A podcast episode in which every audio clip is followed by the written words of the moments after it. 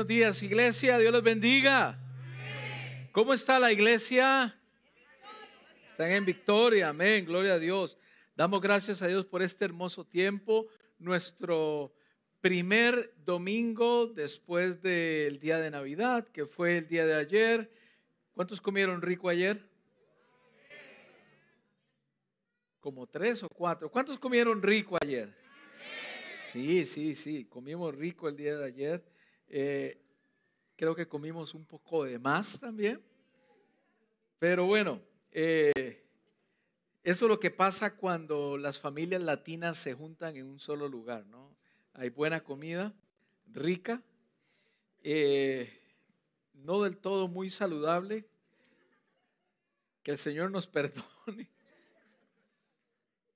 Pero, pero muy rica comida. Me da mucho gusto saludarles el día de hoy. Feliz Navidad para todos. Espero que hayan tenido un hermoso, hermoso tiempo. Y eh, pues les envié a algunos de ustedes, estoy seguro que han recibido nuestros mensajes de saludos en estas fechas tan especiales. Eh, la hemos pasado bien, hemos tenido muy buen tiempo, eh, hemos comido, como les dije hace un momento, hemos comido muy rico y gracias por devolverme esos mensajes que yo envío. Gracias por saludarme. Gracias por decirme cómo estoy. Gracias por eh, contarme que está comiendo también. Se le agradece. Gracias por enviarme esas fotos que se les agradece. Saludos a todos los que nos están mirando ahí en las redes digitales, en Facebook, en YouTube, también en Church Online. Démosles un aplauso a todos los que están ahí, por favor. Dios les bendiga. Y deseamos que ustedes también hayan tenido un excelente tiempo de Navidad. Y hoy, pues, eh, quiero terminar esta serie de mensajes que hemos estado desarrollando aquí los días domingo con el título, ¿se acuerda del título de la serie? En busca del tesoro. ¿De quién? En busca de Jesús. Ese es el tema que hemos estado desarrollando por estos cuatro domingos. Y bueno, saludamos a las personas que están allá en sus casitas, nos están mirando, pero también quiero saludar a todas las visitas que están aquí el día de hoy. Por favor, démosles un aplauso a todos los que nos visitan el día de hoy aquí. Gracias por estar aquí. Sé que algunas veces eh, los hermanos en la iglesia salen fuera de la ciudad a visitar a sus familias, pero también hay familias de fuera de la ciudad que vienen a visitar a los hermanos de la iglesia y qué bueno cuando de una vez les dicen el domingo a las 11 hay iglesia y voy para la iglesia. ¿Vas o te quedas? Eso es bueno, los felicito por, por eso. Bien, como dije hace un momento, quiero pues ponerle fin a este tema eh, de mensajes a esta serie en busca de Jesús. Recuerden, estos tres domingos atrás hemos estado viendo tres tópicos específicos de la vida de Jesús. El primero, lo que se contaba de que venía un Salvador, o sea, las profecías de Jesús. El segundo, Jesús nació y su misión aquí en la tierra. El tercero, la semana pasada, con eh, la producción infantil, el envío especial, ¿verdad? La entrega especial. Eh, también el, el hermano Pedro nos contaba sobre la importancia de este regalo que tenemos y que Jesús fue crucificado también en la cruz. Nació, pero fue crucificado para qué? Para darnos un regalo el regalo de la salvación. Y hoy quiero hablar un poco de esta cuarta faceta que resume la vida de nuestro Salvador y tiene que ver con su glorificación. Entonces, el primero, primer aspecto, habla de la montón, más de 300 profecías que se habla en el Antiguo Testamento de un Salvador que vendría. El libro de Isaías 53, 59. El libro de Salmos, capítulo 10, capítulo 22. El libro de Miqueas, el libro de Zacarías, el libro de Ezequiel, Jeremías, son profetas que dijeron al pueblo en algún momento, vendrá un Salvador que nos libertará y nos perdonará. Y ese fue el primer domingo. Aprendimos de la vida de Jesús sin que Él hubiese nacido. La Biblia lo narra. El segunda faceta, la segunda faceta, estuve yo aquí predicando sobre la vida en la tierra de Jesús. Después de que nació, los evangelios no narran mucho de su niñez, excepto los primeros dos capítulos, hasta cuando Jesús es acompañado por sus papás al templo. Debió haber regresado con sus papás, pero Jesús no regresó. Y de momento José y María se encuentran que Jesús no está. Se perdió Jesús.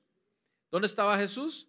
A la edad de 12 años hablando con los eruditos bíblicos en el templo. Y eso es lo que vemos de la vida de Jesús. De la edad de los 12 a los 30 años en los evangelios, hay un vacío en la historia, ¿verdad? Porque la Biblia no es un libro histórico, sino hay un vacío en la historia donde sabemos que Jesús aprendió la función o el oficio de carpintería. ¿Cuántos carpinteros hay aquí? ¿Cuántos más? ¿Solo uno? Bueno, tú que eres Edgardo, carpintero profesional, estoy seguro que aquí habemos algunos amateurs que se han majado los dedos muchas veces y que con el martillo le estamos dando al clavo o estamos atornillando y las cosas no salen muy bien y por alguna razón nos golpeamos el cuerpo eh, con un martillazo, nos clavamos un tornillo, todo eso pasa. Todo eso me pasaba hasta el momento que me di cuenta que habían guantes para proteger el cuerpo. Cuando Jesús nació, pues no habían, eh, que eh, aprendió la función, no habían guantes. Entonces, pues imagínense las, los golpes que se daba Jesús ahí. O sea, un hombre igual que usted y yo, carpintero, quién sabe cuántas sillas hizo el maestro, quién sabe cuántos muebles hizo, quién sabe dónde los vendían, ¿verdad? Para poder seguir comprando esa madera. Jesús, 100% Dios y 100% hombre a tal punto de que en su hombría, en su humanidad, después de ser bautizado, tuvo que ser lleno por el Espíritu Santo. Lleno, al igual que usted y yo, debemos de ser llenos por el Espíritu Santo. Jesús lo necesitó también. Bueno, y hablamos de la segunda faceta de su ministerio. Hablamos también que él vino eh, en Lucas capítulo 4 donde Él vino a darle libertad a los pobres, sanar a los quebrantados, pregonar libertad a los cautivos, darle vista a los ciegos, libertad a los oprimidos, predicar. Este es el año agradable. Si usted no sabe lo que estoy hablando, váyase a YouTube o al Facebook para que revise los videos de las predicaciones de hace dos, tres domingos. Excelentes, excelentes predicaciones. La tercera parte habla de este regalo especial o esta entrega especial. Y es que usted sabe, hasta los niños entienden que a menos que se abra un regalo, su valor seguirá siendo incógnito. No sabremos qué hay ahí adentro. Sin embargo, muchas personas no desenvuelven el regalo que les da Dios a través de la muerte de Jesucristo, el regalo de la salvación. Como resultado, no llegan a disfrutar de los tesoros que les concede Dios a sus hijos. Y vimos que esa entrega especial, ese Dios hecho hombre que nació, la sigue haciendo constantemente. Ese regalo lo sigue entregando constantemente. Todos los días, Él entrega ese regalo, el regalo de la salvación. Sin embargo, hay personas que lo tienen casi en su mano, pero no se deciden abrir el regalo. Lo mantienen cerrado. Y así ha estado por un año, dos años, tres años, cuatro años, cinco años. Vienen a la iglesia, levantan la mano, adoran, pero el regalo de verdad, de la salvación, no lo han recibido.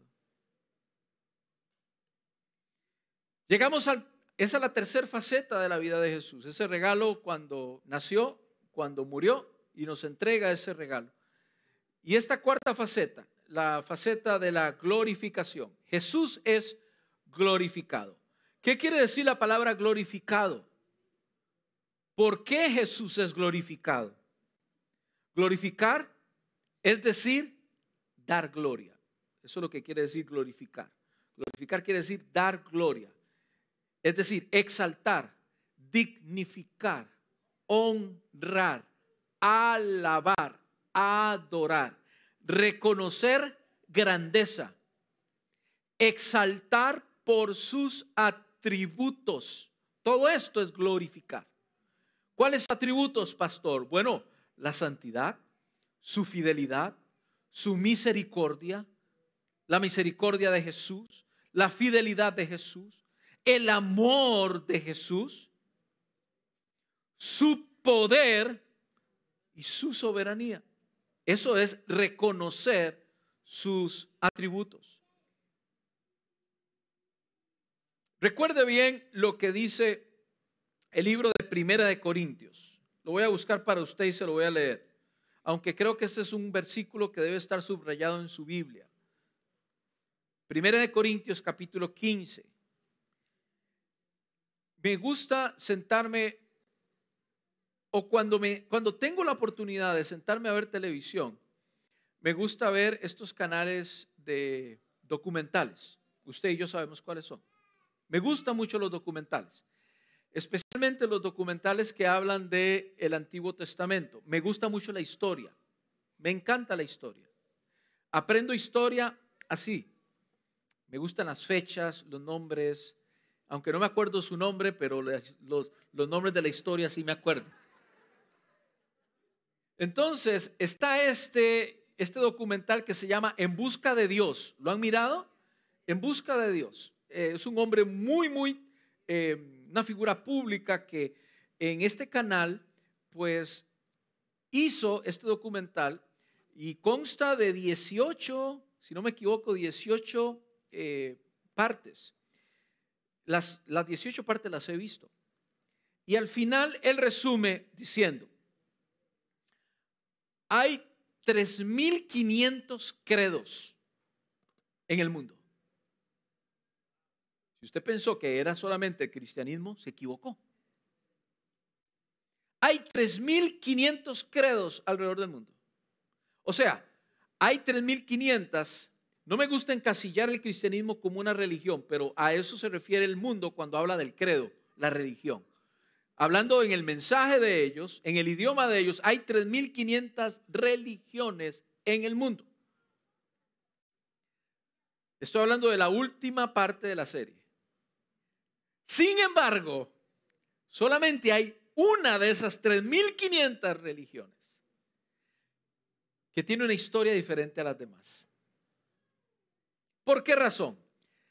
Porque en todas esas religiones hubo un fundador, hubo alguien que la instauró, hubo alguien que empezó a ganar adeptos, hubo alguien quien fue seguido por esos adeptos por un periodo de tiempo y todos ellos murieron. Todos ellos murieron. Pero no todos, y aquí es donde tenemos que sacar al cristianismo de ese paquete, no todos están en la tierra.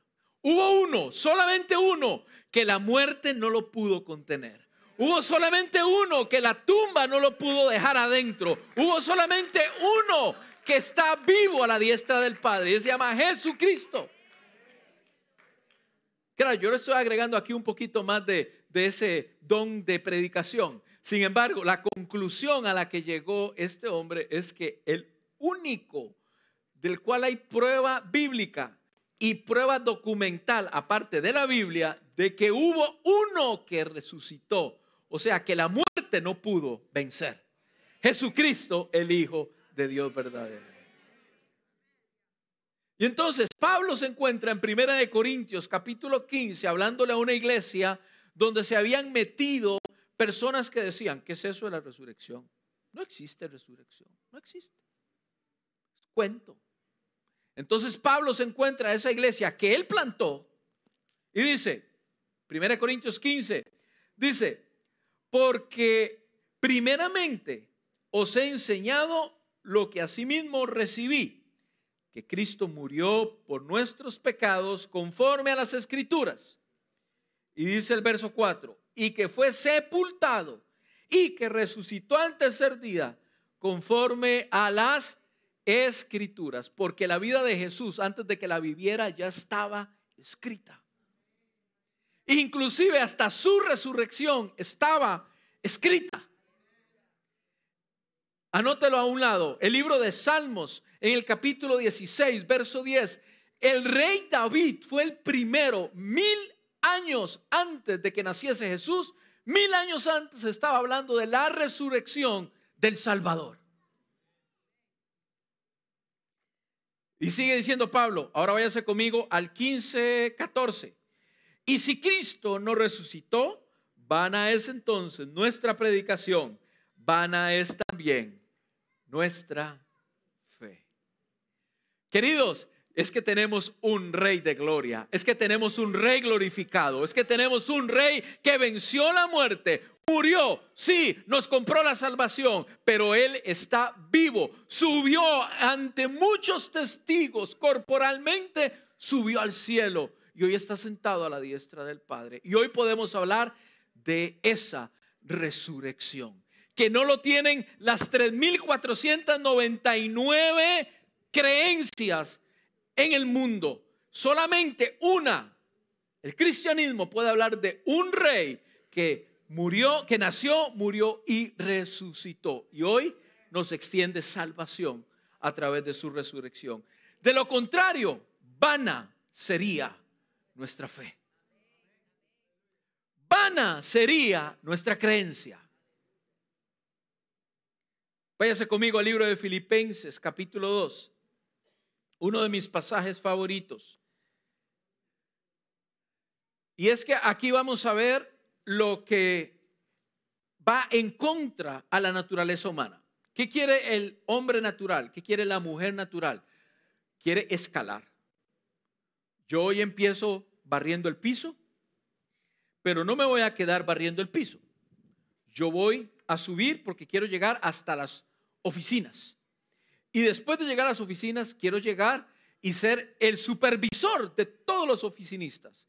Y después de ser el supervisor, quiero ir a la parte de la gerencia porque quiero ser un gerente. Y luego, si no se cuida el CEO, quiero ser el CEO de la compañía. Ese es el espíritu humano de emprendimiento y de mejoramiento continuo. Y eso es lo normal. El Señor nos ha hecho así. Sin embargo, hubo uno que fue en contra a ese sentimiento natural y humano que usted y yo tenemos. Y ese se llama nuestro Salvador Jesucristo. Dice Filipenses capítulo 2, versos 5 al 11. Haya pues en vosotros este sentir. ¿Qué dice Pablo? ¿Qué dijo Pablo? Aidita, tú tienes que tener este sentir. Pastora Katia, tú tienes que tener este sentir. Querido Roy, tú tienes que tener este sentir. ¿Sí, Señor? Querido Josué, tú también tienes que tener este sentir. No te me hagas. Tú también tienes que tenerlo. Los que están allá en sonido, hey, Luis, tú también tienes que tener este sentir. Todos aquí tenemos que tener este sentir que hubo también en, que hubo también en, el cual siendo en forma de, o sea, a lo más que usted y yo podemos llegar es a ser un CEO, a lo más que podemos llegar usted y yo es a ser el presidente, la presidenta, a lo más que podemos que llegar usted y yo es a ser el dueño. Bueno, todos esos títulos son nada comparado a lo que era Jesucristo antes de venir a la tierra. Él era el Hijo de Dios, estaba al, lado de Dios.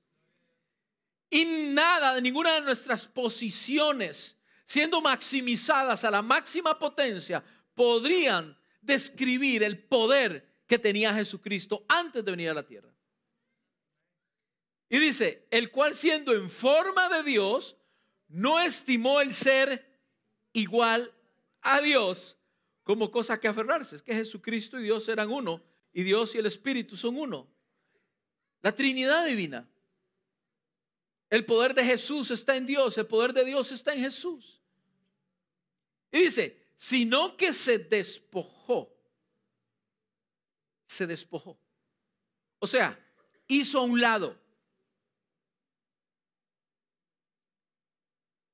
Señor Eduardo González, usted ha estado limpiando el piso de la iglesia por cinco años. Ahora yo le entrego las llaves de esta oficina que quiero poner para usted, porque ahora, a partir de este momento, es oficinista. Cualquiera diríamos, ¡guau! Y yo llegaría a la casa y le dijera a mi esposa, no sabes lo que me pasó, me ascendieron. ¿Cuántos han hecho, cuántos han recibido esa noticia algún día? Te ascendieron de posición. Con Jesús fue todo lo contrario, sino que se despojó. A él le dijeron, o no, a él no le dijeron, a él dijo, olvidé las llaves. Él dijo, aquí están las llaves. Yo voy por ellos. Aquí están las llaves, yo me entrego. Aquí están las llaves, yo pago el precio. Las llaves de la gloria, las llaves de la majestad, las llaves del poder están aquí. Te las dejo un momentito, Dios, que al rato regreso.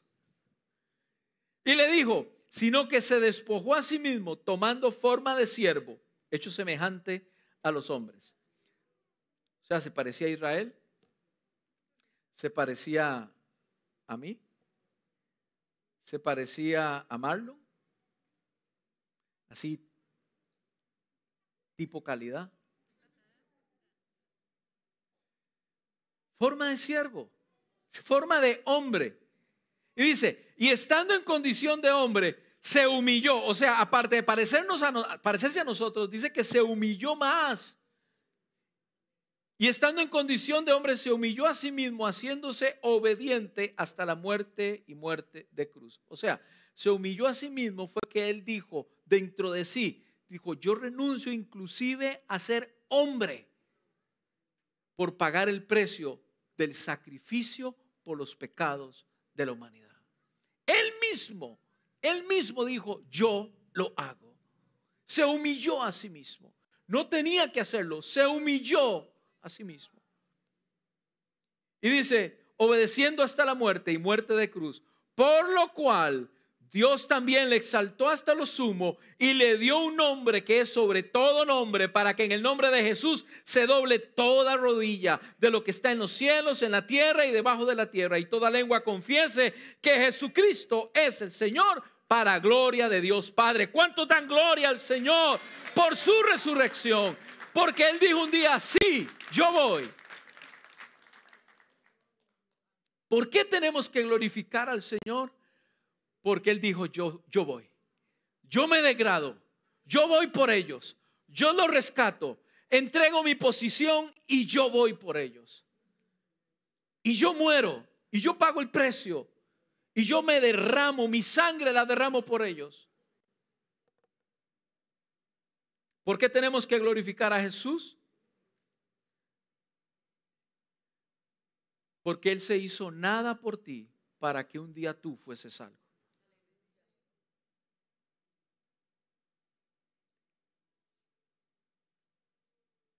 El día de hoy quiero llevarlos a tres puntos rápidos de cómo glorificamos a Jesús.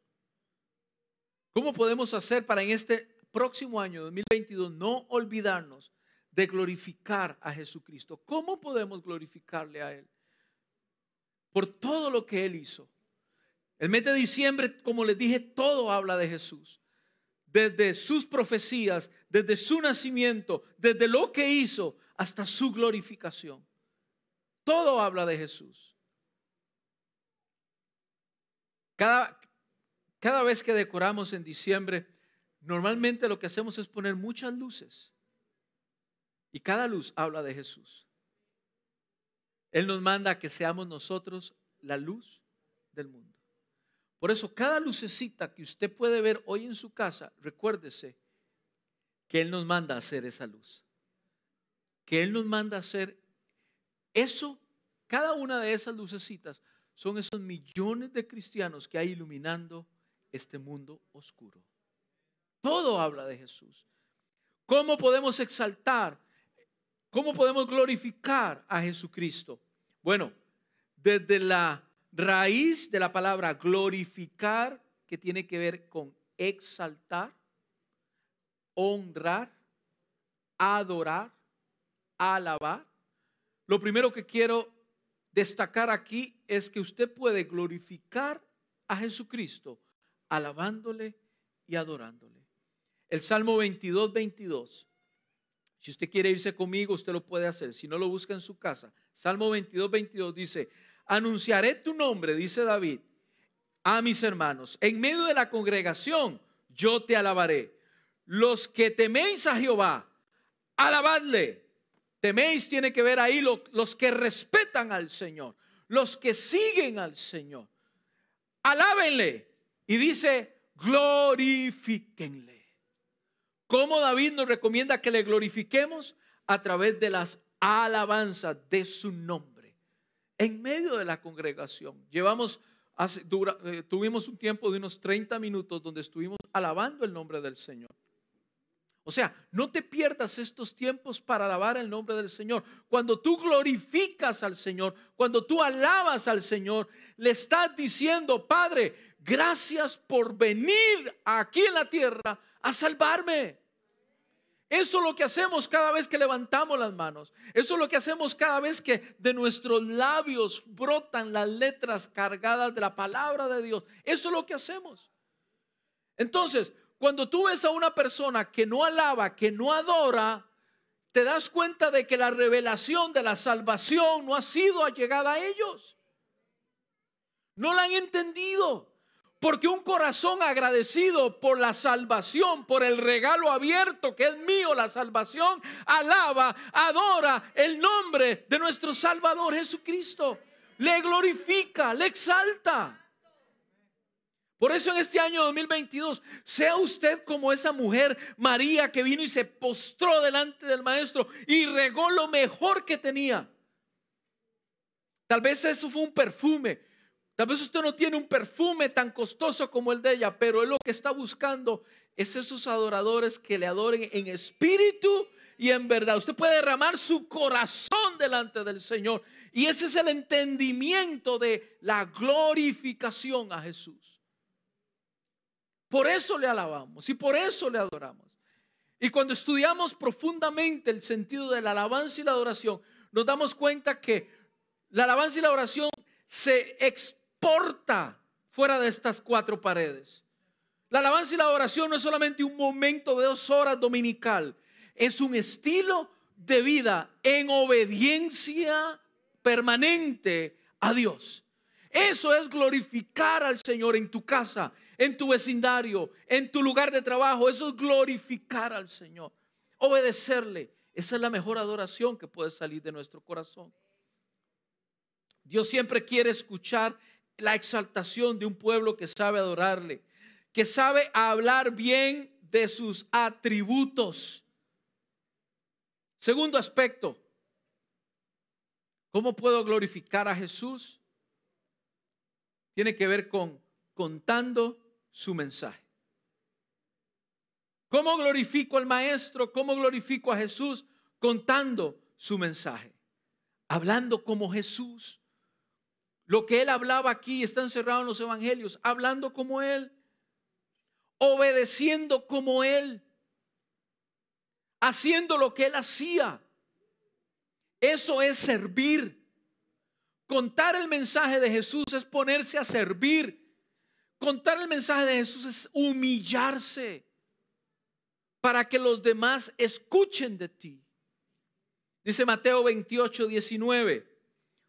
Por tanto, id y haced discípulos a todas las naciones, bautizándoles en el nombre del Padre, del Hijo y del Espíritu Santo, enseñándoles que guarden todas las cosas que os he mandado. Y he aquí, yo estoy con vosotros todos los días hasta el fin del mundo. ¿Cómo glorificamos al Señor? Contando su mensaje. ¿Qué dice Jesús antes de subir al cielo?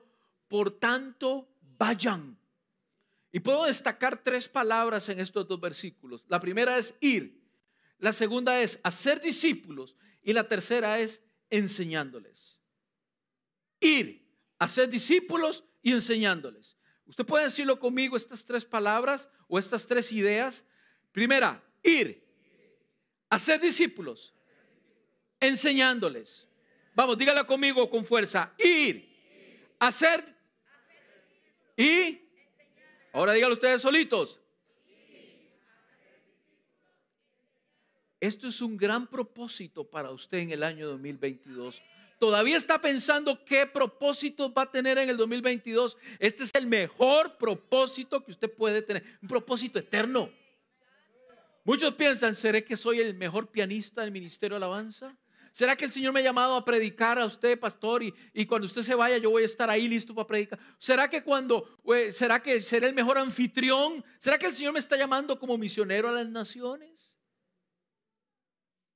¿Cuál es mi propósito, pastor? Dime cuál es mi... Aquí te estoy diciendo cuál es tu propósito. Mateo 28, 19. Por tanto, y hacer discípulos y enseñarles. Ir a ser discípulos y enseñarles. Sí, pastor, yo estoy deseando, ya listé mi pasaporte para subirme a un avión e ir. Pero ¿cómo vas a ir allá si todavía tu casa necesitas que escuchen?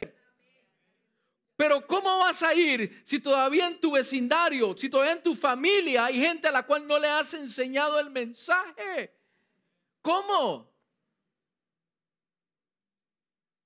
El mandato de Jesús le glorifica a través de hablar su mensaje, ir a ser discípulos y enseñarles. Y esto habla, queridos, yo no sé si usted está entendiendo esto de la forma que yo lo, yo lo, yo lo quiero dar a entender hoy. Y esto habla de una vida de testimonio. Para enseñarle a alguien, no basta solamente con hablar, hablar, hablar y hablar.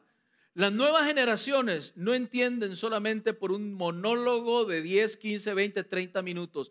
Las nuevas generaciones entienden cuando ven que una persona está aquí arriba y lo que habla coincide cuando esa persona está abajo. Una vida de consistencia. Mi maestra de escuela dominical me decía, Eduardo, ¿cómo se evangeliza? Lo primero que tienes que hacer para evangelizar, y yo estaba listo tomando papel, ya estaba ya, ya estaba, le estaba haciendo punta lápiz y todo. ¿Qué es lo que tengo que hacer para evangelizar? Y me decía, lo primero que tienes que hacer es testifica. Testificar. Dos, testifica. Testificar. Tres, testifica.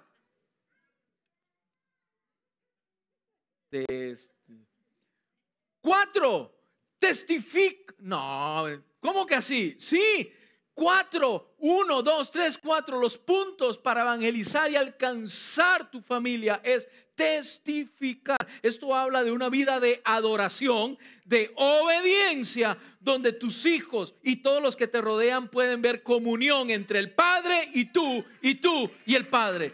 Lo que tú hablas y lo que tú dices en la iglesia es lo que exportas a tu casa a tu lugar de trabajo, cuando vas a la tienda a hacer compras.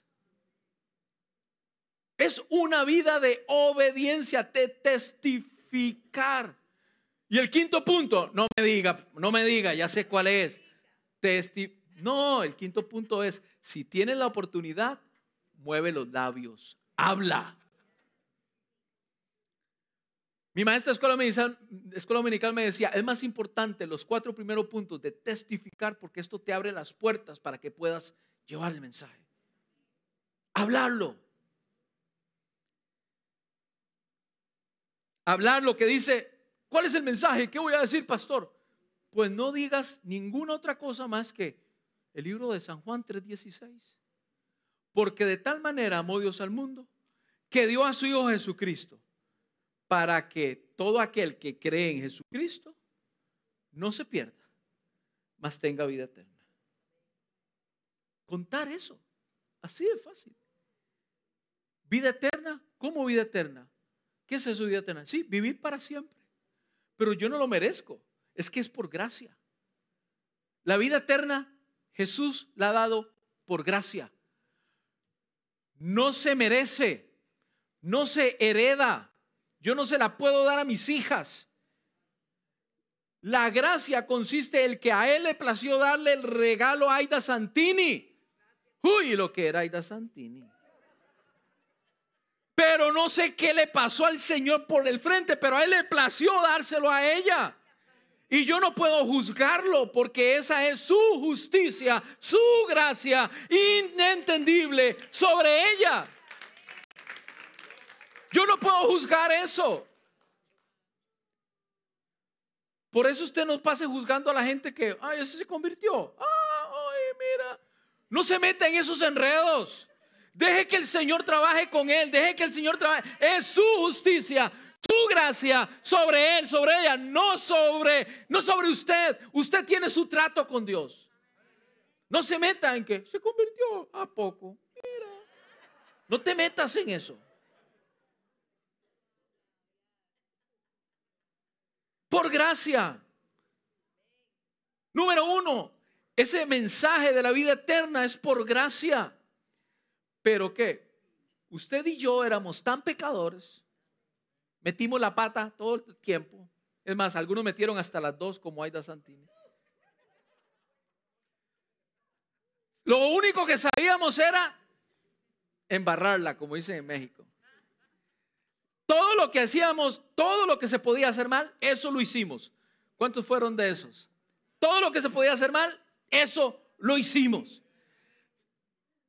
Pero la gracia del Señor siguió puesta con los ojos sobre ti, aunque la embarrabas, aunque metías la pata, la cabeza, todo el mensaje del Evangelio fue sobre tu vida y los ojos de Dios, la gracia fue sobre ti.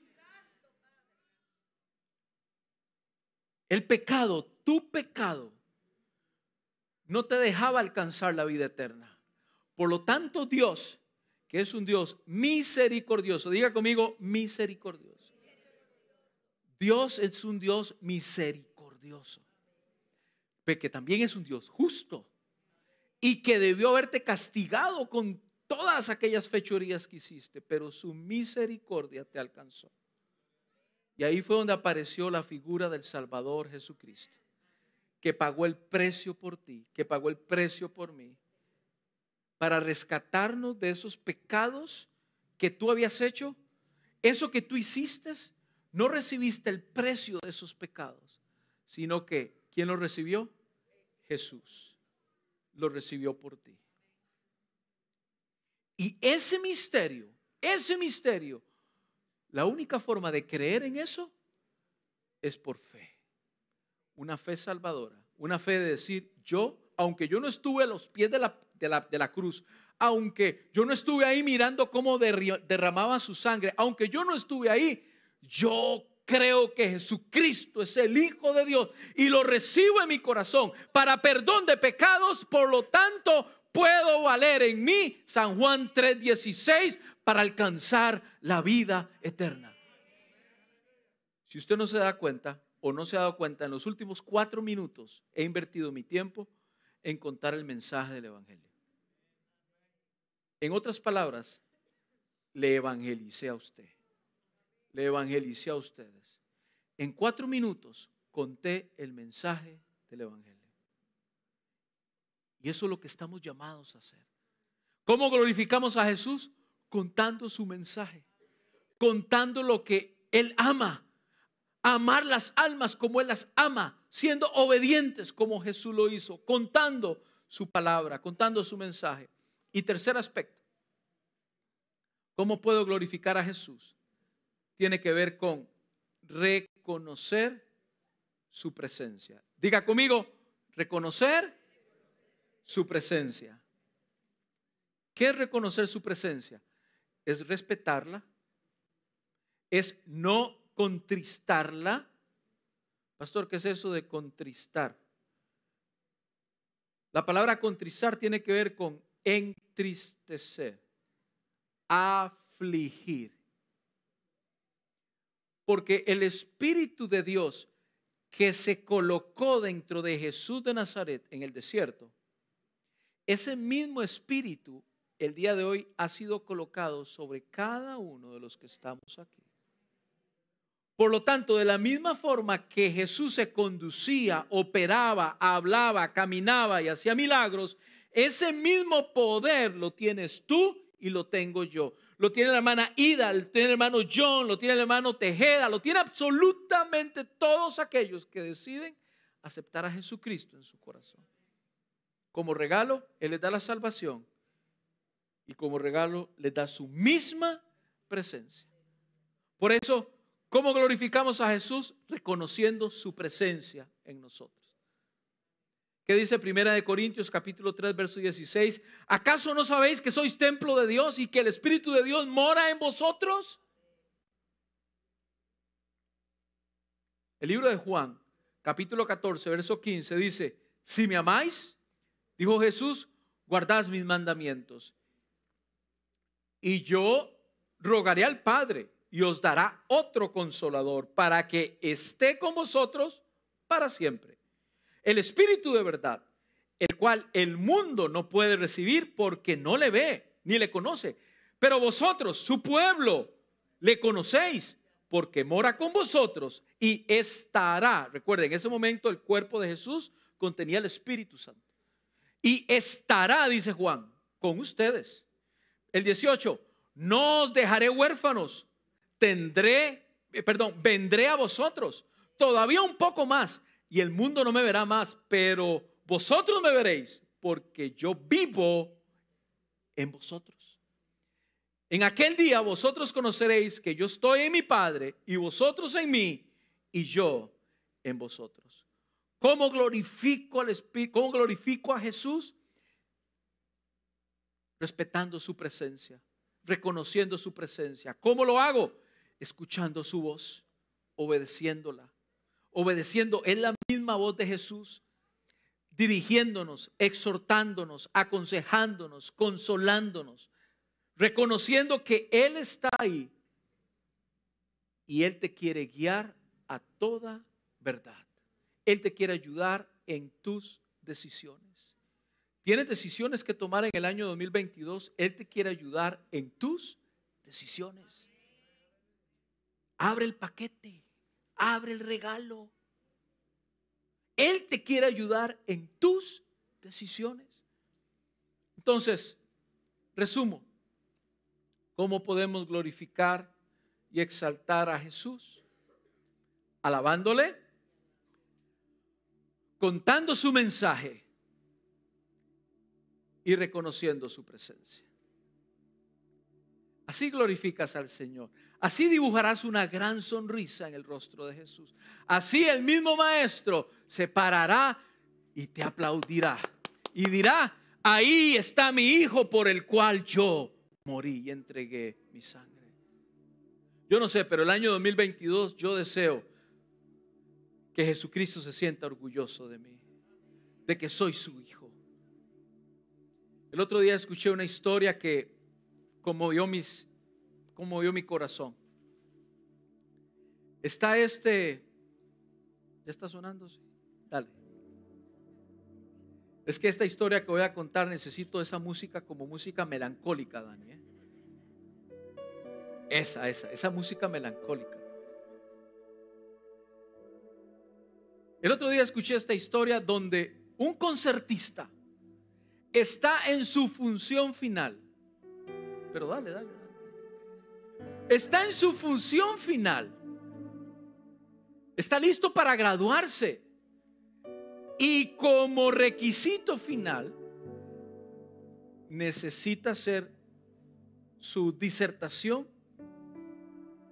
en una sala tipo concierto, en un teatro, con más de 5 mil personas al frente. El día llegó. El músico se sentó en el piano y empezó a tocar. Después de 30 minutos de estar tocando, ese concertista, ese, ese, ese gran estudiante de piano, se levantó, terminó de tocar, se levantó, se puso de pie y todo el mundo ahí presente, se levantó con él y empezó a aplaudirle.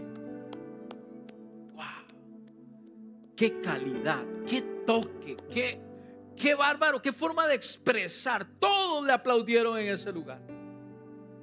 Y él volvió a ver a la multitud y vio a uno que estaba sentado. No se puso de pie, no aplaudió. Con su cabeza baja, se fue al área de los camerinos y se miró al espejo. Se sentó y empezó a pensar. Rápidamente llegó el encargado, el que había organizado absolutamente todo y dijo, qué bárbaro, te la comiste, qué bien que lo hiciste. Hiciste un excelente trabajo. Deberías de estar contento, ¿qué te pasa? Y dijo, no, no me siento en realidad como que he hecho un buen trabajo. Estás loco, tienes cinco mil, un repertorio de cinco mil personas aplaudiéndote el día de tu graduación. Te gradúas con honores. Le dijo, no me siento satisfecho. ¿Por qué no te sientes satisfecho? ¿Vistes ahí al caballero que estaba a mi derecha? Que no se puso de pie. Le dijo, sí. Sí lo vi. Y le dijo, ese que está ahí es mi maestro. Pero ¿qué pasa si no hay ningún problema? Son cinco mil personas. ¿Qué importa que uno no se levante? Es que mi maestro es el que estuvo conmigo enseñándome. Mi maestro me enseñó todo lo que yo sé. Y lo más que yo quería era sorprenderlo. Queridos, muchas veces llevamos tantos tanto tiempo como cristianos tratando de que la gente hable bien de nosotros tratando de conquistar el corazón de la gente, cuando realmente el corazón que debemos de conquistar es el de Jesucristo, nuestro Salvador. ¿Qué le parece si te pones en pie en esta hora? Para todos aquellos que están ahí mirándonos a través de esta cámara, yo te doy gracias por escuchar estos 40 minutos, 45 minutos de palabra. Es lo que el Señor ha puesto en mi corazón. Pero este momento no tendría ninguna validez si a partir de este momento no te pido que medites en estas palabras. Y todos los que estamos aquí, analicemos estas palabras, meditemos en estas palabras. Dejemos que el Espíritu Santo nos toque. Y si a través de esa cámara o aquí hay alguien que diga, pastor, siento que mucho tiempo he tenido el regalo muy cerca. Necesito dar el paso para tocarlo y para abrirlo. Hoy yo te invito, porque hoy Jesús está listo para poner ese regalo en tus manos, para que tú lo abras. Hoy estoy listo para guiarte a que aceptes a Jesucristo como tu Señor y tu Salvador. Y que con esto le glorifiques. Solamente lo que tienes que hacer es repetir esta oración, es todo. Si estás aquí, si nos estás mirando, repite esta oración y di conmigo, Señor Jesús, hoy te acepto en mi corazón. Hoy te hago mi Señor y mi Salvador. Te recibo. Te pido que perdones todos mis pecados, que escribas mi nombre en el libro de la vida eterna y que envíes a tu Espíritu Santo a ser morada en mí. Todo esto lo oro en el nombre de Jesús. Amén Si tú hiciste esta oración con nosotros el día de hoy, escríbenos ahí en ese chat. Si tú hiciste la oración y estás aquí, por favor no te vayas sin dejarnos saber que hiciste esta oración porque queremos guiarte a cómo vivir una vida espiritual con Cristo Jesús. Ahora, esto que quiero hacer a partir de este momento es que tú te comprometas con Jesucristo a vivir una vida que le glorifica a Él solamente. No importa lo que piensen los demás, no importa lo que diga la comunidad, estás llamado a glorificar a Jesucristo. Por eso el día de hoy, si deseas comprometerte con Él para glorificar todos los días en este año 2022, en esto que falta del año y todos los días de tu vida por delante, ¿por qué no haces conmigo esta oración y le dices, Padre Celestial, el día de hoy he escuchado tu palabra y te doy gracias por morir por mí en la cruz del Calvario. Te doy gracias por amarme. Te doy gracias porque sé que mi nombre está escrito en el libro de la vida. Pero el día de hoy quiero que pongas en mí el querer como el hacer. Hoy quiero exaltarte. Hoy quiero adorarte. Hoy y todos los días de mi vida. Ayúdame, Señor, a poder ser una luz en medio del desierto. Ayúdame a poder hablar tu palabra. Ayúdame, Señor, a poder contarle al mundo lo que has hecho en mi vida. Ayúdame, Padre a reconocerte como mi Señor y Salvador. Yo te pido todo esto, Señor, en el nombre de Cristo Jesús. Amén y amén. Levanta tus manos, iglesia. Padre, aquí tu pueblo, aquí tu iglesia. Yo oro por ellos, yo lo bendigo, yo bendigo sus vidas a través de la palabra. Yo te pido que este fin de año, inicio de año, Señor, tú nos llenes de tu Espíritu Santo, de tu presencia poderosa. Queremos, Padre, caminar tus caminos. Queremos obedecer tu palabra. Queremos llenarnos de ti. Que este año 2022 sea un año de multiplicación de tu palabra. Almas nuevas, vidas nuevas, rindiéndose a tus pies. Un año donde veremos la mies recibiendo de tu palabra, sedienta de ti. Usa a cada uno, a los niños, a los jóvenes, a los adultos. A cada uno, Señor, nos ponemos en tus manos. Y el día de hoy te exaltamos. El día de hoy te exaltamos. Diga conmigo, Señor, el día de hoy te exaltamos. Te glorificamos. ¿Alguien lo puede decir con nosotros?